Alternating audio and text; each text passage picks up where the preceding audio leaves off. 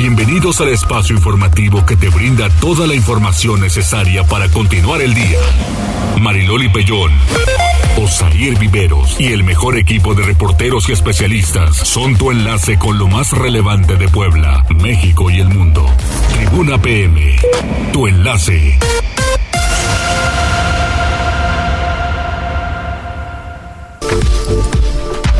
¿Cómo están? Muy buenas tardes. Un placer saludarles. 14 horas con 2 minutos a vibrar, señoras y señores. Ganó la franja y pasamos. Oigan, qué bárbaros. No saben tirar penales en el fútbol mexicano. Qué vergüenza. Lo de Monterrey y Necaxa es que, santo Cristo, qué cosa.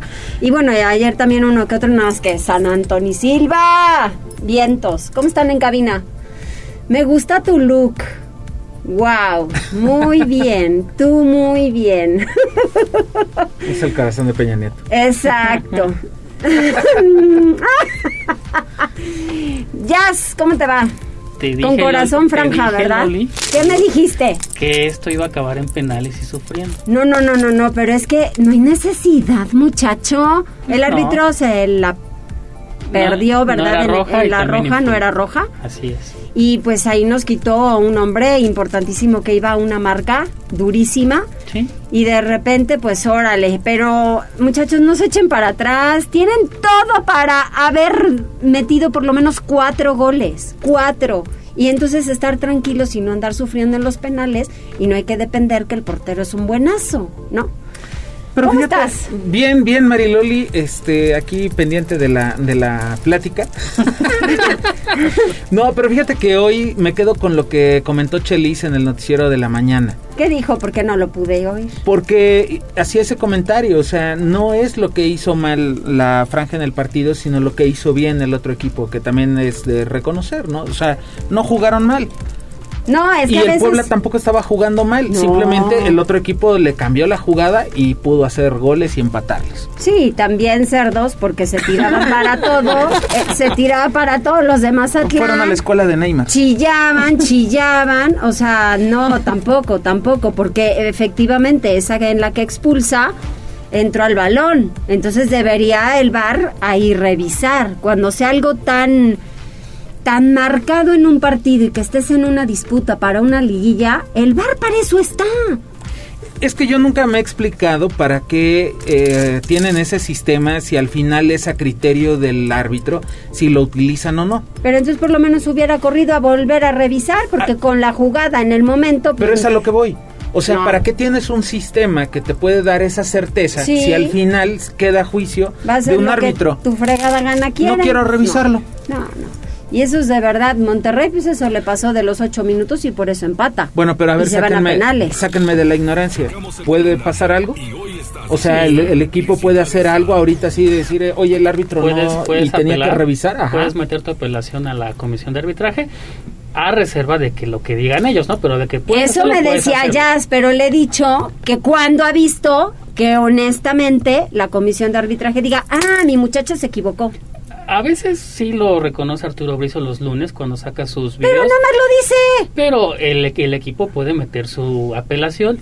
Ya que pase es otra cosa, ¿verdad? Si una decisión, pues ahí está, para dos es lo que te estoy entonces. diciendo, si una decisión del árbitro, mala o buena, repercute para el resultado de un encuentro, sí deberían, ya que apelaste, deberían retroceder los puntos para quien sea. Sería Yo digo eso. Lo ideal sería que fuera obligatorio ya. Sí. También el VAR, digo, ¿para qué pagan un sistema? ¿Para qué tienen un sistema que les podría Que ayudar en todo servir. eso?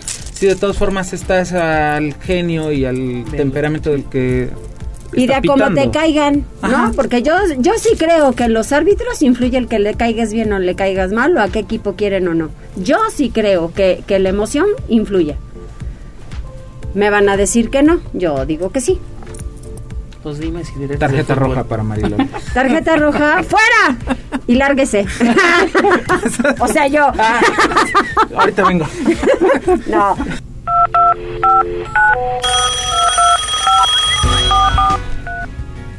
Muchas gracias, Dani. 14 horas con 7 minutos y les voy a pedir un súper favor. Si nos pueden decir a través del 2 42 13 12 o a la línea de WhatsApp, el 22 23 90 38 10, qué tipo de música quiere escuchar y en los cortes complacencias musicales. Sí. Para irnos a corte, ¿estás de acuerdo? Eso me late. Mire, en redes sociales no podemos hacer mucho por la cuestión de derechos de autor, pero quien nos, quien nos está escuchando a través de la magnífica 95.5 de FM Pero es un y churro, 1250 de M, un ratito. ¿En radio? Sí. nada más para el corte. Órale, hoy que quieren escuchar, sale cumbia o, pues no, algo balada o O grupero. grupero, o el que rock. ustedes quieran. Pero esa complacencia de ustedes, ¿sale? Entonces, va. ¿Cuál es la forma de comunicarse? 242-1312, que es el número en cabina, en WhatsApp 22 23 90 38 10 y también nos puede dejar mensajes o reportes en las cuentas de Twitter, arroba Noticias Tribuna, arroba Mariloli Pellón, arroba Viveros-Tribuna y en Facebook Live en las transmisiones en vivo, en las páginas de Tribuna Noticias, Tribuna Vigila, Código Rojo y La Magnífica. Tendencias. Tribuna PM. Te encontraste. Mariloli Osair, excelente lunes. Pues fíjate que eh, este fin de semana eh, se dio a conocer a través de redes sociales un video que algunos dicen que no se ve nada, otros dicen que nada más estaban moviendo el celular, pero lo cierto es que sí es eh, un gran riesgo. ¿Por qué? Porque la noche del sábado un avión de Volaris procedente de Mazatlán, Sinaloa, estaba a punto de aterrizar en el Aeropuerto Internacional de la Ciudad de México pero tuvo que efectuar una maniobra conocida como ida al aire, quiere decir que tuvo que abortar el aterrizaje, ya que en la cabecera de la pista había otro avión de la misma aerolínea que iba a despegar hacia Guadalajara. Incluso, eh, bueno, nos hacían un comentario en redes sociales que digo, pues yo no veo nada, nada más veo que están moviendo el celular, pero la verdad es que sí está muy peligroso el asunto. ¿Por qué? Porque iban a chocar. eh, bueno, podría pas- pasar un accidente grave, la verdad. Y tan fue que eh, quitaron del cargo a Víctor Hernández. Sí, y también, eh, bueno, ante esta situación ya eh, se pronunció al respecto el presidente López Obrador y señaló que la Secretaría de Gobernación ya toma cartas en el asunto para ordenar el espacio aéreo y es que este tema fue, bueno, su- sufrió modificaciones por la inauguración del Aeropuerto Internacional Felipe Ángeles. También dice que hubo un error, que se está haciendo ya la investigación y también acusó resistencias muy alentadas por el conservadurismo. Dices, todo lo cuestionan, aunque caigan en el ridículo, no sé qué les pasa, deberían serenarse. A ver, presidente, yo le pregunto, si chocaran aviones y si una se empieza todo a descomponer y tiene usted una tragedia en sus manos, ¿qué va a decir? ¿Como Claudia Sheinbaum? No, mi gobierno no es responsable y se lava las manos. Cuando fallaron, perdón, perdieron la vida 26 personas, así hubiera sido una, una, presidente, una. Tienen responsabilidad porque no se vale. Los peritajes para eso son. Y simple y sencillamente no se dio mantenimiento y demás. Esto, si hay una tragedia, ¿qué va a decir? Ay, ¿fueron los anteriores? ¿Es neta, goberna este presidente? Ahora, ¿estás de acuerdo que para las velocidades que alcanzan los aviones, con las que tienen que despegar, con las que incluso llegan a aterrizar, no estás hablando de un choquecito entre dos No. coches? Ahora, ¿por qué esto no se escuchaba antes? Porque, eh, eh, como lo comentaba, hubo un ordenamiento en el espacio sistema.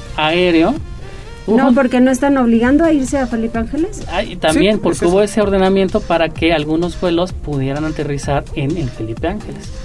Pues le salió, le salió barato. ¿sí? Sí, le salió verdad es que barato sí. el Sí. chistecito, ¿eh?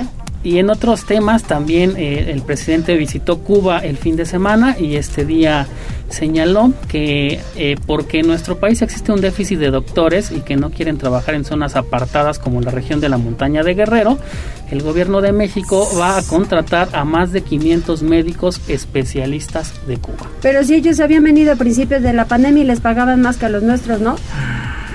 ¿O qué no? ¿Sí? Entonces, Sí. Y también eh, anunció que se va van a comprar a Cuba vacunas contra el COVID-19 para niños.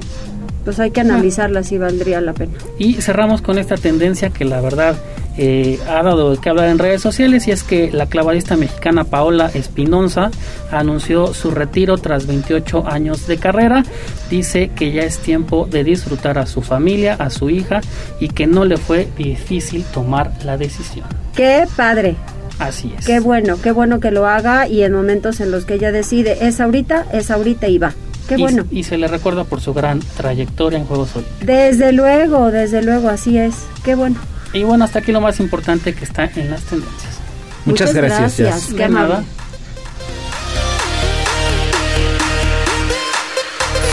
Tribuna PM. Pues ahora sí viene lo bueno. Pili Bravo inicia el miércoles el proceso de vacunación para adolescentes de 12 a 14 años. ¿Cómo te va, Pili? Buen inicio de semana. Gracias, Mariloli. Muy buenas tardes. Este, Pues fíjate que eh, sí, así es, el, inicia el próximo miércoles y, hasta el viernes 13, que es la nueva campaña de vacunación para adolescentes de 12 a 14 años. Esto será, te digo, repito, 11, 12 y 13 de este mes, en donde los alumnos podrán vacunarse pues para poder atender este requerimiento de salud. Informó esta mañana el doctor José Antonio Martínez, secretario de Salud. Decía esto. Tema vacunación, informar que a partir del día miércoles 11 al viernes 13 de mayo iniciaremos la jornada de vacunación para el grupo de edad de 12 a 14 años en general en un horario de 8 de la mañana a las 3 de la tarde. Habrá siete puntos de aplicación. Va a haber Puebla Poniente, va a ser Centro Escolar Presidente Gustavo Díaz Ordaz, Puebla Oriente, Centro Escolar Niños Héroes de Chapultepec, Puebla Norte es el Centro Escolar José María Morelos y Pavón, eh, Puebla Sur, Escuela Secundaria Federal número 2, Tierra y Libertad. Se podrán vacunar los adolescentes. Es importante señalar que también se reportó el tema COVID. El balance de fin de semana, la tendencia es que sigue siendo favorable. No hubo fallecimientos y Puebla pues llega a dos semanas invicto, pero de funciones. La cifra se quedó congelada en 17.139 casos. La otra novedad es que en los hospitales privados ya no hay pacientes internados, tanto en los públicos como es el IMSS, el ICE y la Secretaría de Salud aún están internados 23 personas y en población activa hay 128 casos. Eh, te repito, no hay defunciones y como nuevos casos del fin de semana fueron 21. Algo interesante también en el reporte sanitario Mariloli es que el gobernador en su conferencia de prensa esta mañana ordenó emprender una investigación de otra presunta negligencia médica ahora ocurrida en el Hospital General del Norte que costó la vida a una joven de 18 años y el otro caso, como sabemos, ocurrió hace unas semanas en Atlisco. En el caso de esta joven, de la tragedia pues se trata de una familia muy humilde, será atraído pues para que realmente se sepa si hubo una adecuada atención o si el trato que se dio a los familiares fue inadecuado. Esos son los temas del reporte sanitario, Mariloli. Muchísimas gracias, Pili. Volvemos contigo un poco más adelante. Vamos con Gisela. Así es, porque hay operativo de la Secretaría de Seguridad Ciudadana para vigilar los casi 40 panteones que tiene la capital poblana. Esto en el marco de los festejos por el 10 de mayo. Adelante, Gise, buena tarde. Así es, Osair, te saludo con mucho gusto, igual que a nuestros amigos del auditorio, y precisamente en el marco de este día, María del Consuelo Cruz Galindo, secretaria de Seguridad Ciudadana del municipio de Puebla, informó que desde el 7 y hasta el 10 de mayo estará vigente el operativo para vigilar los 38 panteones de la ciudad, la central de abasto, establecimientos con venta de flores y también las plazas comerciales. En entrevista, la funcionaria puntualizó que se desplegará al 100% el personal operativo y en coordinación con los cuerpos especiales de prevención del delito, instalarán siete módulos de atención a víctimas en puntos destacados como Solesta, Plaza Dorada y también Plaza Loreto. Sin embargo, dejó en claro que no se descuidarán los dispositivos implementados en la Feria de Puebla, de ahí que se Sergio seguirá trabajando para seguridad de todas y todos los visitantes. Indicó que a la par ejecutarán un operativo de control de tránsito para evitar aglomeraciones en avenidas principales, entre otras, Huechotitla, Juárez, Once Norte Sur, Calzada Zabaleta y en puntos donde se ubique en Camposantos, además de que la Dirección de Protección Civil vigilará los puntos de mayor afluencia para evitar accidentes, principalmente por golpes de calor. Así lo decía. A partir del día 7 de, de mayo del 2022 se inicia el operativo de apoyo al 10 de mayo. ¿Qué es lo que tenemos? Bueno, de entrada no se van a dejar de trabajar los operativos que tenemos en la feria para seguridad de todas las personas porque es un operativo bastante extenso.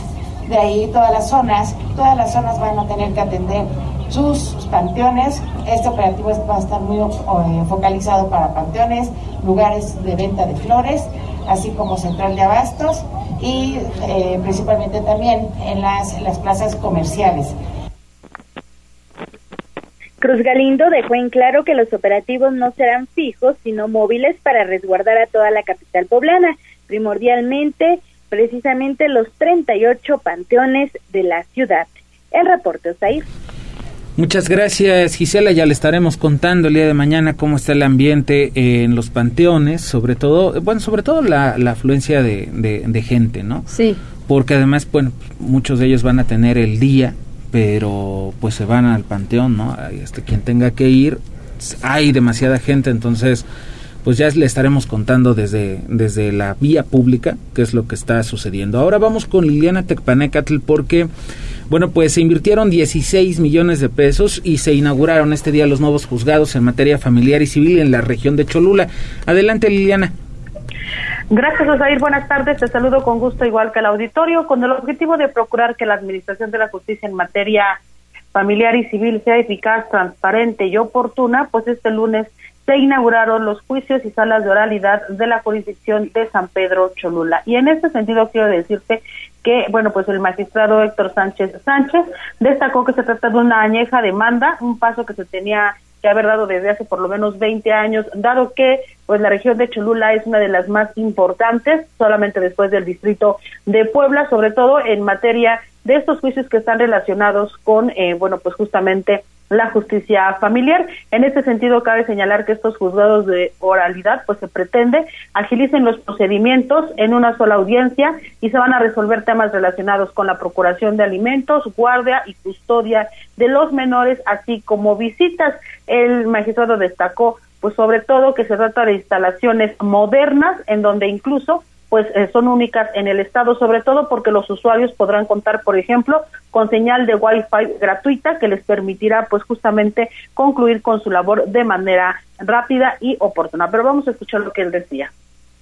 Este edificio, como una de las bondades que tiene, y por cierto es el único que tenemos hoy en todo el estado, estará otorgando incluso internet gratuito para los usuarios que vengan aquí a tramitar sus juicios, que quieran enterarse de cómo están sus asuntos, recibir una notificación, incluso si tienen un usuario dado de alta, tramitarla o mandarla a través de sus dispositivos móviles. Entonces estamos en una sede que seguramente nos dará la oportunidad de tener un acceso a la justicia con más transparencia.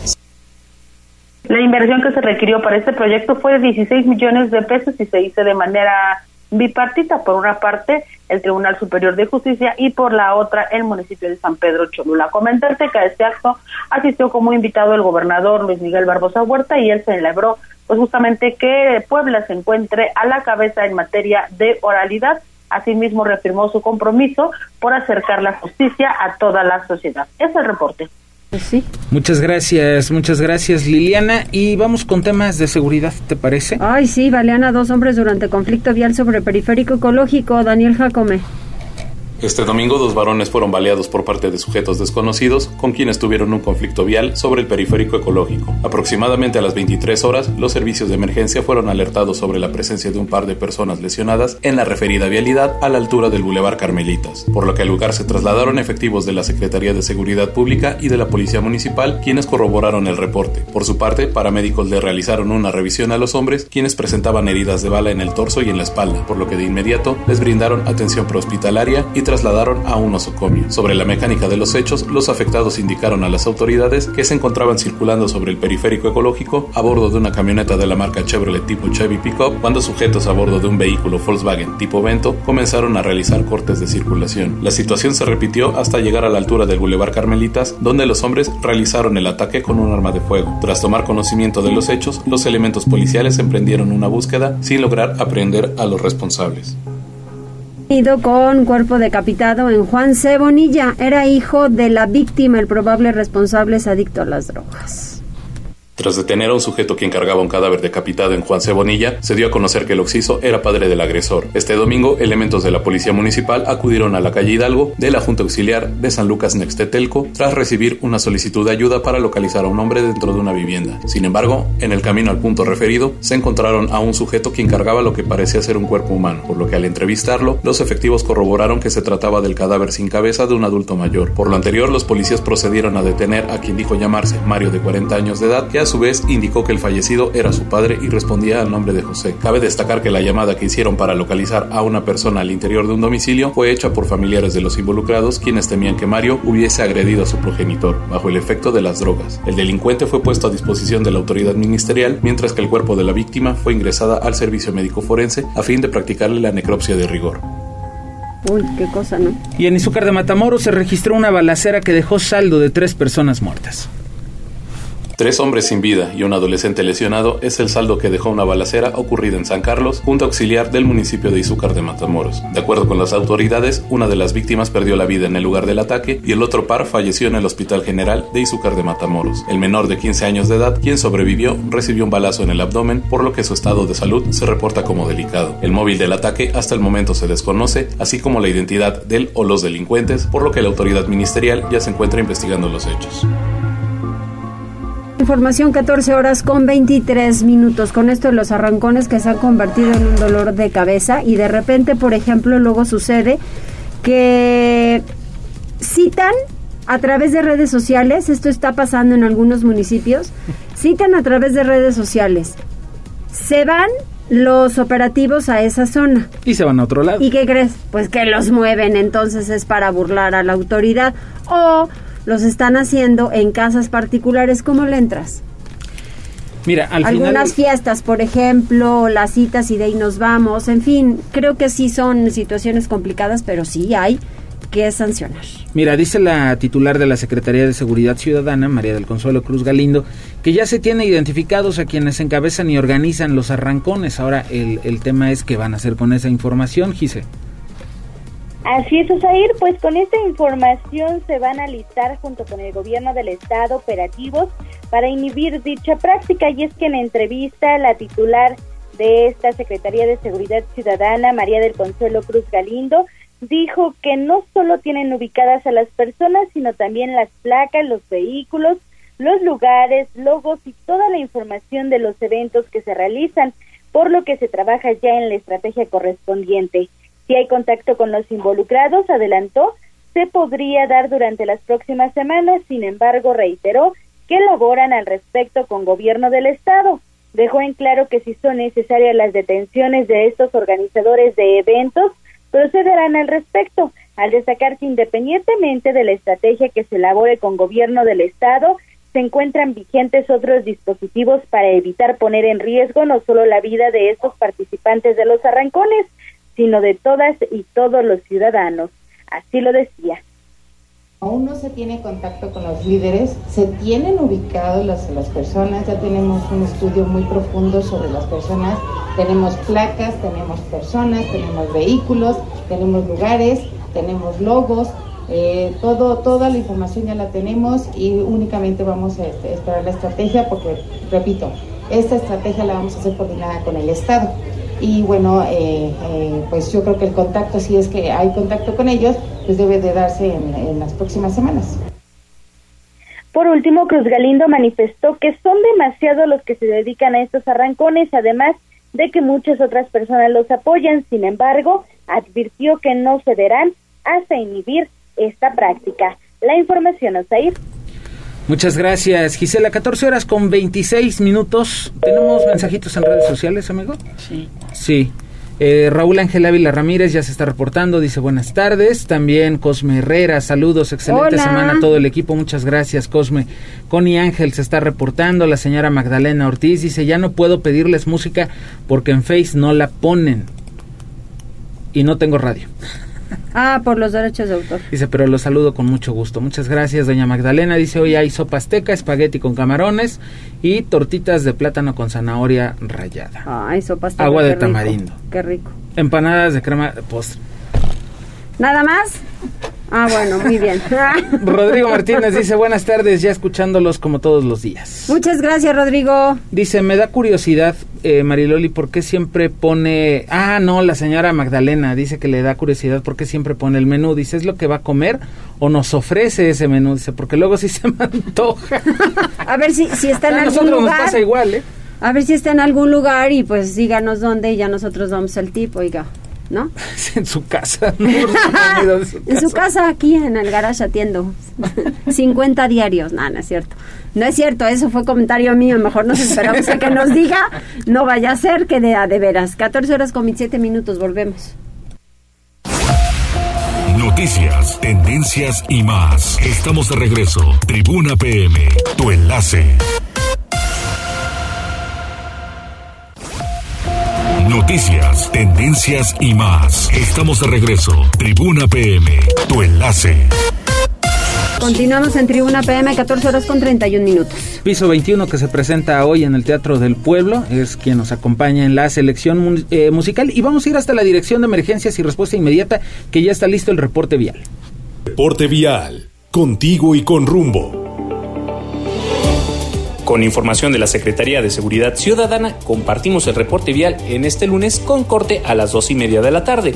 Encontrarán tránsito fluido en Diagonal Defensores de la República, entre la 4 Poniente y la calzada Ignacio Zaragoza, y sobre la Avenida Las Margaritas, desde la Avenida Nacional hasta Boulevard Capitán Carlos Camacho Espíritu. Además, hay buen avance sobre Boulevard 18 de Noviembre, desde la 16 Oriente hasta la autopista México-Puebla.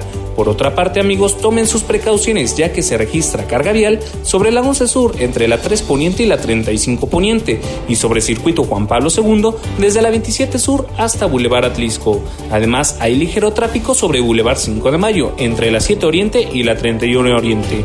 Por otra parte, les recordamos que el Ayuntamiento de Puebla realiza obras de rehabilitación vial en calle Miguel Hidalgo en la zona del seminario y sobre avenida 16 de septiembre. Si va a transitar por la zona, tome vías alternas. Hasta aquí el reporte vial y no olviden mantenerse informados a través de nuestras cuentas oficiales en redes sociales.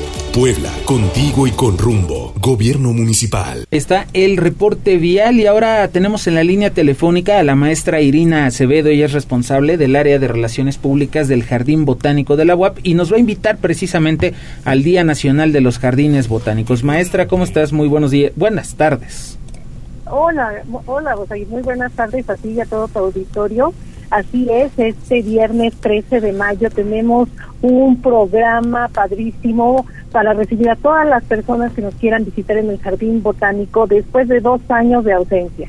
Sabes que la pandemia afectó a muchas áreas, eh, sobre todo en la universidad, y, pero bueno, este viernes abrimos al público en general y tenemos un programa para toda la familia, para todas las edades.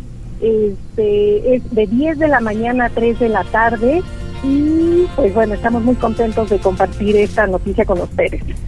Doc, maestra, habla Mariloli, ¿cómo le va?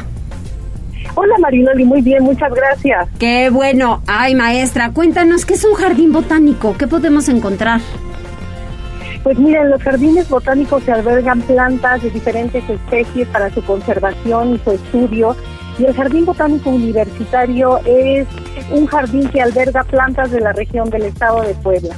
Así es que todas las personas que nos visiten y, y, visiten y recorran las secciones del jardín van a poder saber cuáles son las plantas de la región, cómo pueden crecer en nuestros jardines, en nuestros parques y sobre todo nos vamos a enterar de qué, cuáles son sus usos, tenemos letreros interpretativos, Ajá. entonces ellos se van a enterar y van a conocer cuáles son sus usos y sus funciones, así es que no se lo pierdan. El Jardín Botánico Universitario es uno de los mejores de México. Tenemos reconocimientos internacionales y certificaciones internacionales debido a nuestra colección. Muchas personas no, no toman en cuenta ese dato, visitan los jardines y, y no se dan cuenta de la importancia que, que tiene cada uno. El es... Jardín Botánico Universitario es de los mejores y por supuesto que se los recomendamos. Claro, lo que pasa es que siempre al lugar al que vamos, eh, sea una exposición, sea lo que sea, hay que tener ojos especiales, sentidos desarrollados especiales para poder disfrutar y conocer lo que estamos precisamente recorriendo. Claro, así es. Mira, dentro de nuestro programa, por ejemplo, vamos a tener pues recorridos guiados, vamos a tener también en español y en inglés, ¿eh? para todas las personas que que, estén interesados en, los turistas que, se encuentren en la ciudad, pues puedan visitar el jardín porque son uno de nuestros visitantes que más nos extrañan. Eh, bueno, vamos a tener una, una actividad, por ejemplo, que se llama Conoce la sustancia benéfica de cada planta. ¿Qué es lo que se va a ver en ese módulo? Pues eh, los especialistas van a, a poder explicarle a la gente sobre las plantas medicinales. ¿Qué es la sustancia activa que realmente cura ¿no? la enfermedad o cierto padecimiento? Y ellos se los van a enseñar a través del microscopio, a través de una plaqueta y demás, cómo, cuál es el beneficio de esa planta para una enfermedad. Entonces, imagínate qué interesante eh, vamos a tener actividades eh, de naturaleza para los niños, para la gente mayor. El jardín, pues tú lo conoces, es un jardín que es muy fácil de caminar, de recorrer. Entonces, los esperamos este viernes de 10 de la mañana a 3 de la tarde. Maestra, dos preguntas. Solamente es el viernes 13 de mayo y segunda para la gente que nos está escuchando y que a lo mejor no sabe dónde se encuentra el Jardín Botánico si tuviera la dirección. Sí, claro que sí. Efectivamente, nada más es viernes 13, es este viernes. Este, conmemoramos el Día Nacional de los Jardines Botánicos en México. Nosotros elegimos esa fecha y el 35 aniversario del Jardín Botánico. Y el Jardín Botánico se encuentra dentro de Ciudad Universitaria, al sur de la ciudad, todos ubican CU. Eh, nosotros estamos dentro de Ciudad Universitaria. El acceso va a ser por la puerta 1, que es la puerta que está al lado de la gasolinera. Entonces, ustedes, las personas que nos visiten ese día mencionando que van al evento del Jardín Botánico, no van a tener ningún problema en accesar. Pues ahí está para que la gente sepa, la puerta 1 es la que se encuentra del lado de la 24 Sur. Así es, exactamente, es esa entrada y pues es entrada libre. Las, las actividades, algunas tienen costo de 50 pesos, ah, la mayoría son gratuitas, la gente puede llevar fotografías o alguna hoja de la planta que tenga enferma, ¿no? Ah, está un módulo especial para eso, tenemos eh, el taller de terrarios, eh, elabora tu bebedero para colibrí, exposición de alimentos en hidroponía, entonces, bueno, la gente se necesita reactivar en el tema del, cuidado ambiental y qué mejor manera de visitar un jardín botánico. Padrísimo. de hecho, están preguntando, este maestra Iveta Alejandra Ortega en redes sociales, dice que si habrá cursos de verano en el jardín este año. Esperemos que sí, todavía no nos han definido, pero nos pueden escribir a nuestro correo, seguir por nuestras redes sociales. El correo es jardín.botánico.correo.guap.mx, un poco más cercana a la fecha del verano, bueno, del, de julio, más que nada junio, yo creo que en junio nos pueden escribir para ver si, si, vamos a tener curso de verano o no. Muy bien, pues felicidades y que vaya mucha gente a recorrerlo. Ay, muchísimas gracias Marilón y Osair. Pues bueno, los esperamos y esperamos a toda la gente que esté interesada en conocer sobre el maravilloso mundo de las plantas. Muchas gracias. Muchas gracias, maestra. Hasta luego, buenas tardes. Buenas tardes.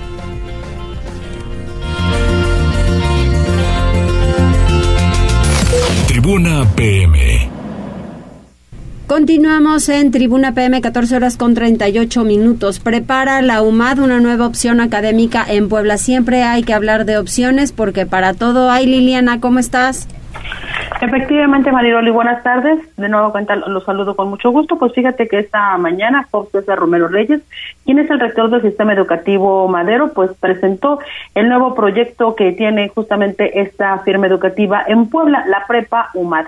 Y bueno, pues en este sentido él explicó que el objetivo es que los estudiantes de este nivel cuenten con más y mejores herramientas, así como con una preparación de excelencia de cara a los estudios universitarios. Él señaló que bueno, pues el prestigio que tiene la UMAR es justamente el mayor respaldo de este nuevo proyecto que está basado en un modelo educativo que funciona la experiencia, la calidad académica y también los programas de vanguardia del Instituto Mexicano Madero. En este sentido, uno de los diferenciadores que va a ofrecer justamente este nuevo proyecto es que los alumnos de Prepa UMAS cursarán materias preuniversitarias desde el tercer semestre. Sus maestros estarán certificados en cada área de especialidad, cursarán un diplomado de competencias intelectuales que desarrollará sus habilidades para la industria, además de que obtendrán una certificación internacional en diseño digital por firmas extranjeras. El objetivo es justamente que ellos estén cada vez más preparados, pero sobre todo que esta preparación esté acorde a los nuevos tiempos. Pero vamos a escuchar parte de lo que explicaba el rector. Por ejemplo, en el caso de Derecho, ya se está tomando la, materia impartida por profesores de la UMAR, que es la de Introducción al Derecho, y así se van haciendo los acercamientos en los cuales los estudiantes que egresen del, de la prepa UMAR podrán tener no solamente el pase directo, sino también van a tener el beneficio de que los cursos que ya fueron estudiados pueden ser revalidados. Eh, en el mismo programa de prepa UMAR, ellos pasan por un proceso de orientación vocacional se les da información profesiográfica de todas las carreras, todas las opciones. Y bueno, pues en este sentido, también el rector destacó que la Prepa UMAD contará con sistemas bilingüe y español, además de que tendrá docentes certificados de acuerdo al marco común europeo, acompañamiento en todas las fases del desarrollo del estudiante, desde el emocional hasta el académico, así como en las áreas deportiva y cultural. Y bueno, pues no está de más decir que este nuevo proyecto cuenta con validez oficial, no solamente de la Secretaría de Educación Pública, sino también de otras instituciones a nivel internacional, no solamente en sus programas académicos, sino también en sus talleres culturales y deportivos. Es el reporte. La práctica, la práctica, Liliana. Hoy en día los chavos tienen muchísimo mejores opciones que cuando nosotros teníamos la, la oportunidad de ir a la universidad y saber, para empezar, qué querías escoger en tema vocacional, hacia dónde querías ir. Hoy tienen más herramientas y tienen más práctica. Efectivamente, la verdad es que suena bastante interesante este proyecto, sobre todo como lo dices Mariloli, porque hay un amplio sector de la población que inicia una carrera a medio semestre, a un año, dicen, ¿sabes qué? No me gustó, eso implica tiempo, dinero, esfuerzo, qué mejor que los chicos tengan bien claro el camino, desde que inician en la prepa van descartando, van eligiendo y pues van consolidando su preparación, Mariloli. Tienes toda la razón, gracias Liliana. Buenas tardes. Vamos también con información de Gisela Tellas porque el presidente municipal Eduardo Rivera entregó estímulos y apoyos del programa Estancias Infantiles que va a beneficiar directamente a 2.000 familias en Puebla, capital. Adelante, Gisela. Así es, ir debido a que son un verdadero acto de justicia social para las y los niños, Eduardo Rivera Pérez, presidente municipal de Puebla, encabezó la entrega de estímulos y también apoyos del programa Estancias Infantiles, mismo que pretende afiliar 70 en los tres años de su administración. Durante el evento que se realizó en el Parque Biblioteca, el edil puntualizó que dicho proyecto beneficiará de manera directa a 2.000 familias. De ahí que este lunes 9 de mayo se entregaron los primeros 28 cheques por 700 pesos a igual número de familias que ya cumplieron con todos los requisitos.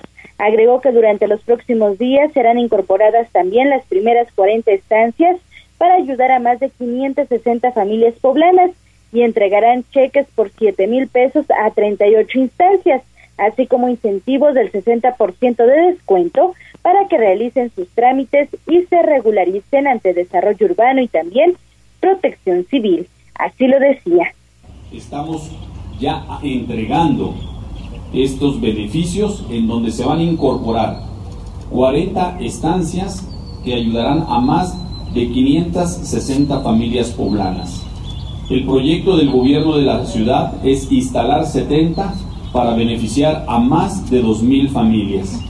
Y hoy estamos entregando los primeros 28 cheques ya de 700 pesos al igual número de familias que tienen a sus hijos en las estancias infantiles que ya cumplen con todos los requisitos. Rivera Pérez dio a conocer que a través del número de WhatsApp 2221 400910 o al correo sb.politicasocial.gmail.com se pueden inscribir a los menores para poder acceder a este beneficio. Cabe mencionar, Osair, que este programa se anunció el 21 de octubre de 2021 y la inversión asciende a 16 millones de pesos durante el primer año, una vez que contempla diversas acciones en, en concreto, entre otras, entregar los apoyos de 700 pesos mensuales por niña o niño de entre 1 y 4 años y hasta 5 años para niños con discapacidad. Los apoyos serán para hasta 3 hijos por familia. La información, Osair. Gracias Gisela. Y bueno, pues recuerda que la semana pasada le estuvimos contando de estos cierres que se registraron primero en la autopista México-Puebla, a la altura de Río Frío, y luego el viernes en la tarde, habitantes de Coronango, bueno, pues eh, cerraron el periférico ecológico por la desaparición de tres personas en Misiones de San Francisco. Bueno, pues el gobernador el día de hoy dijo que no al cierre de, de carreteras, sobre todo porque en uno de los casos se trató de un tema particular, Pili en los dos casos. Fíjate, el gobierno del estado por eso no. admitirá el cierre de las ¿Se cortó la llamada? No, yo te escucho bien. Bueno. Adelante, Pili. Bueno, ¿ya me escuchas bien? Sí, sí, sí, sí. Gracias. Te decía que el gobierno del estado no admitirá más cierre de las autopistas de carreteras o caminos locales debido a la afectación en que se incurre y que daña a los usuarios de las vías de comunicación, como ocurrió el pasado fin de semana, en que cerraron por varias horas la autopista México-Puebla en el kilómetro 63 allá en Río Frío. El cierre de la autopista generó, como sabemos, retraso a ambulancias y hasta el propio secretario de Gobernación, Adán Augusto López, que iba de regreso a la Ciudad de México después de su visita a Puebla. Lo grave es que el bloqueo que generó paralizó la circulación en los dos sentidos por un asunto meramente familiar. El pretexto del bloqueo era el secuestro del menor de edad que después pues resultó que el papá se lo había llevado. Por eso el gobernador Miguel Barbosa reiteró esto. No lo vamos nosotros, vamos a actuar con mucho cuidado, siempre dialogando, pero se los digo a todos, no vamos nosotros a permitir este tipo de caos, que confíen en la autoridad, confíen en la autoridad, ¿qué provocó con esta reacción, esta protesta? Bueno, querían tapar la autopista al nivel del outlet, no lo permitimos, 60 personas querían tapar la autopista, no lo permitimos. El sábado, ¿verdad? Otro caso igual, un muchacho que sale de su casa, eh, como no llegaba a su casa, los papás y los vecinos a tapar la autopista. Pues no los dejamos tampoco, o sea, tuvimos que corregirlo. ¿Y saben qué pasó? Coincidentemente llegó a esa hora el muchacho. Venía de parranda. Consideración también a la demás gente, a la sociedad, respeto a los derechos a terceros, Sí, y queremos cerrar una carretera para que se esclarezcan los hechos en una hora, ¿no? ¿Creen que se pueda? Porque lo que hacen es pensar que no se hace nada hasta que cierran la carretera. Y las miles de personas que quedan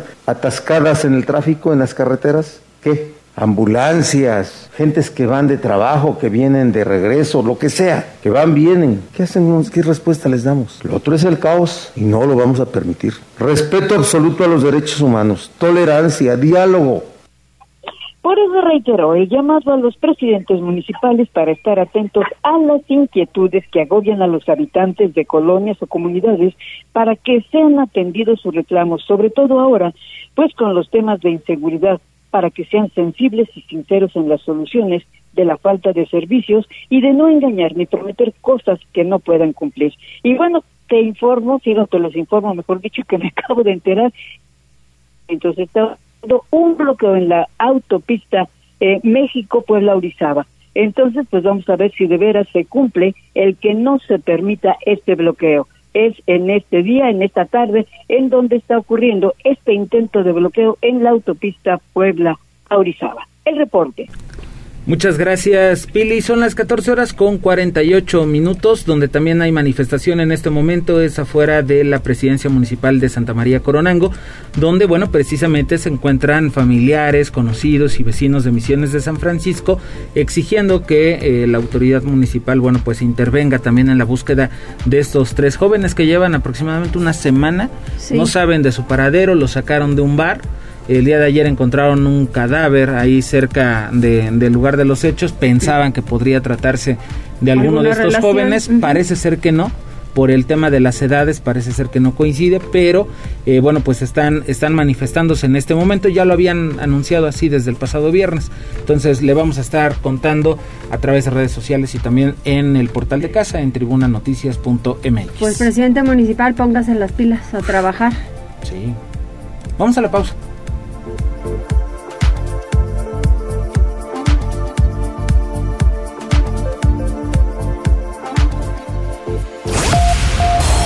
Enlázate con nosotros. Arroba Noticias Tribuna en Twitter y Tribuna Noticias en Facebook. Ya volvemos con Tribuna PM.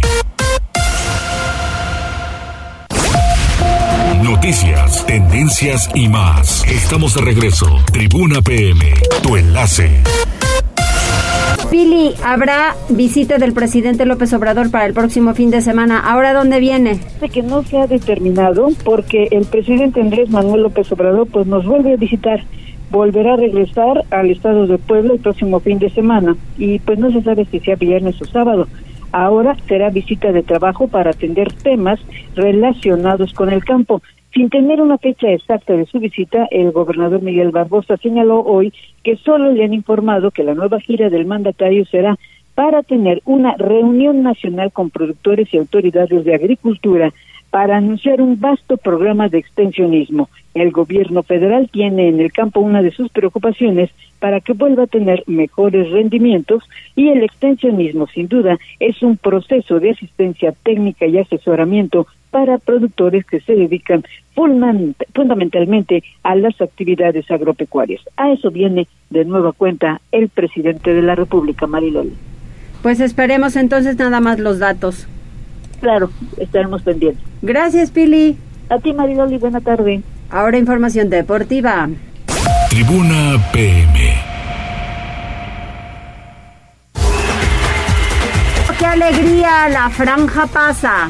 ¿Qué tal Mariloli? ¿Qué tal Osair? Muy buenas tardes. Buenas tardes a todo el auditorio. Vamos rápidamente con información deportiva. Efectivamente, el portero paraguayo Anthony Silva detuvo un par de penales y el Club Puebla se enfiló a la victoria sobre el conjunto de Mazatlán para acceder a la ronda de los cuartos de final. Y es que Néstor Vidrio había anotado un gol a los 90 minutos para mandar el partido a la definición desde los 11 pasos donde Silva le atajó tiros al uruguayo Nicolás Díaz y también a Marquito Fabián para darle a los poblanos la victoria de 3-1 en tanda de penales. Y es que en tiempo regular el encuentro había terminado empatado a dos dianas. Diego de Buen había puesto al frente a los locales apenas a los cuatro minutos y el argentino Juan Pablo Segovia amplió al minuto 13 para los poblanos, pero Brian Rubio descontó al prácticamente al término de la primera parte y cuando expiraba el encuentro Vidrio decretó la igualada en un compromiso donde Puebla se quedó de forma injusta con un elemento menos tras la expulsión bastante rigorista por parte de Martín Barragán que de momento se estaría perdiendo la ronda de los cuartos de final. Habrá que esperar si el Puebla manda apelación en las próximas horas para poder contar con este ofensivo que tenía apenas unos minutos de haber ingresado al terreno de juego. En los penales de Buen, el argentino Federico Mancuello e Israel Reyes convirtieron sus ejecuciones para Puebla que no gana un partido como local desde la sexta fecha, pero pues se mantiene con vida en el presente clausura 2022, mientras que Mazatlán que accedió a la reclasificación como dodécimo y último puesto, pues sufrió esta eliminación en repesca y tendrá esperar una mejor oportunidad para llegar a su primera liguilla en apenas su corta historia. Y por cierto, ya en información de último momento, pues se dieron a conocer los horarios para las llaves de cuartos de final, donde el Puebla se estará enfrentando al América en miércoles y sábado. El partido de ida se llevará a cabo en el Estadio Cuauhtémoc el próximo miércoles 11 de mayo a partir de las 9 de la noche con 5 minutos, mientras que el duelo de vuelta se estará disputando el próximo sábado del presente mes a partir de las 6 de la tarde en las instalaciones del Estadio Azteca. Cabe recordar que en esta instancia sí tiene validez la ubicación en la tabla general, ya que en caso de empate, el América, al terminar en cuarto lugar, estaría avanzando a la ronda de semifinales. Si Puebla quiere seguir con vida, pues tendrá que ganar el marcador global. Esto será apenas la quinta ocasión en la que Poblanos y Azul Crema se vean las caras en liguilla. Hay que recordar que Puebla ganó por 4-2 en la campaña 86-87, mientras que el cuadro de la capital de la República Mexicana se impuso 6-2 en la 87-88 y también 4-2 en la campaña 94-95, mientras que el otro enfrentamiento en Fiesta Grande se dio en la temporada 1988-89, donde se enfrentaron en semifinal grupal. En los dos juegos terminaron empatados. El resto de los horarios para los partidos de cuartos de final será miércoles 11 de mayo, San Luis ante Pachuca a partir de las 7 de la noche, mientras que la vuelta será en el Estadio Hidalgo el próximo sábado a partir de las 8 de la noche con 5 minutos. En tanto, el jueves 12 de mayo, Cruz Azul contra Tigres estarán disputando el partido de ida en el Estadio Azteca. La vuelta será el domingo en el Estadio Universitario a partir de las 8 de la noche con 5 minutos. Clásico Tapatío también habrá en cuartos de final. Partido de ida será el jueves 12 de mayo. Chivas ante Atlas a partir de las 9 de la noche con 5 minutos. Mientras que la vuelta será el próximo domingo a partir de las 6 de la tarde allá en el Estadio Jalisco. Ya tendremos toda la semana para platicar acerca del previo de estos compromisos. Vámonos con la información del fútbol a nivel internacional, porque después de cumplir con la promesa de no hacerlo, un pasillo de honor al Real Madrid previo al partido, el Atlético de Madrid terminó derrotando 1-0 al flamante campeón de la Liga Española y quedó más cerca de asegurar su participación en la próxima Liga de Campeones. En el boxeo, Dimitri Vivol retuvo su título semipesado de la Asociación Mundial de boxeo al superar por decisión unánime a Saúl Canelo Álvarez, quien sufrió apenas la segunda derrota de su carrera. En automovilismo, Max Verstappen capitalizó una agresiva maniobra para adelantar a Charles Leclerc, el líder del campeonato, y luego controló a su antojo la primera edición del Gran Premio de Miami para conseguir su tercera victoria de la temporada, donde el mexicano Sergio Pérez concluyó en la cuarta posición. Finalmente, los maderos de los Pericos de Puebla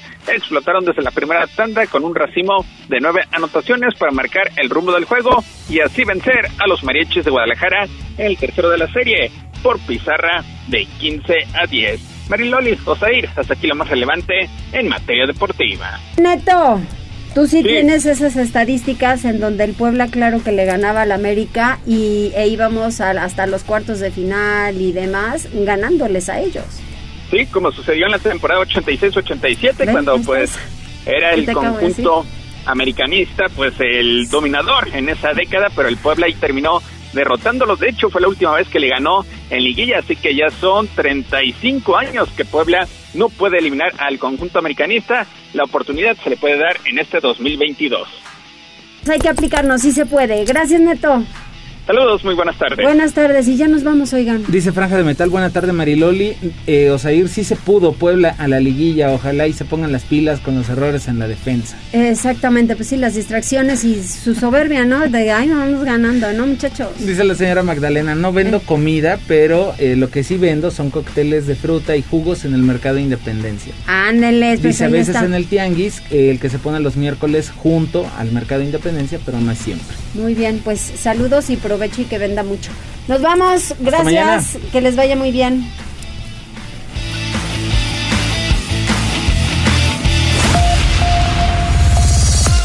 Gracias por enlazarte con nosotros. Seguimos informándote vía redes sociales. Arroba Noticias Tribuna y Tribuna Noticias en Facebook. Tribuna PM es un producto de Tribuna Comunicación. Fuerza en medios.